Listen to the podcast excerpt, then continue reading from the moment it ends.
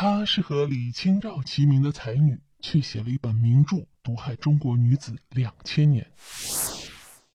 封建社会中是非常讲究男尊女卑的，女性应该待在家中，十几岁就在父母的安排下嫁到夫家，从此照顾丈夫、孝敬婆婆，基本没有平等可言。但在古代又有许多才女，比如李清照、上官婉儿等，而有一位才女与李清照齐名，被誉为是古代第一才女，却写了一本名著。毒害了中国女子两千年。班昭出生于一个儒学世家，是史学家班彪的女儿。哥哥班固也是东汉著名的史学家。班固饱读诗书，写了一本《汉书》。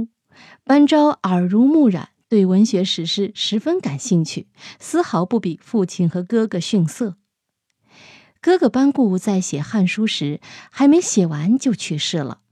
汉和帝刘肇就下旨让班昭继续写完《汉书》，班昭博学，因此汉和帝还是经常下诏让班昭进宫教皇后和妃子们学习。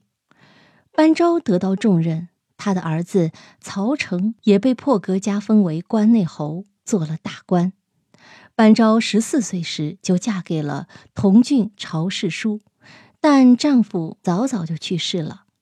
班昭很重视礼节，就亲手复归，提倡妇女要三从四德。四德之意，强调女性顺从男性。班昭晚年时，考虑到家中活泼的女子们，很担心女子们嫁出去后不能做一个好妻子，让夫家蒙羞，宗族受到侮辱，就写了《女诫》。《女诫》完全是男尊女卑的思想，做了特别详尽的解释。班昭认为，女人在思想上就应该认识到自己处在卑微的地位。女诫主张女性就应该在家辛勤劳作、做家务、侍奉丈夫等。班昭将男性与女性分得很开。现代人了解班昭的男性与女性的观点，不免要觉得是性别歧视。班昭的女诫写完后，受到了宫外与宫内的支持。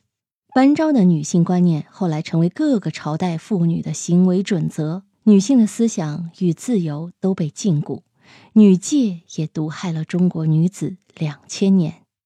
所以呀，所谓的才女，也是不能完全脱离历史的实际情况的。什么样的历史，就会诞生什么样的文人。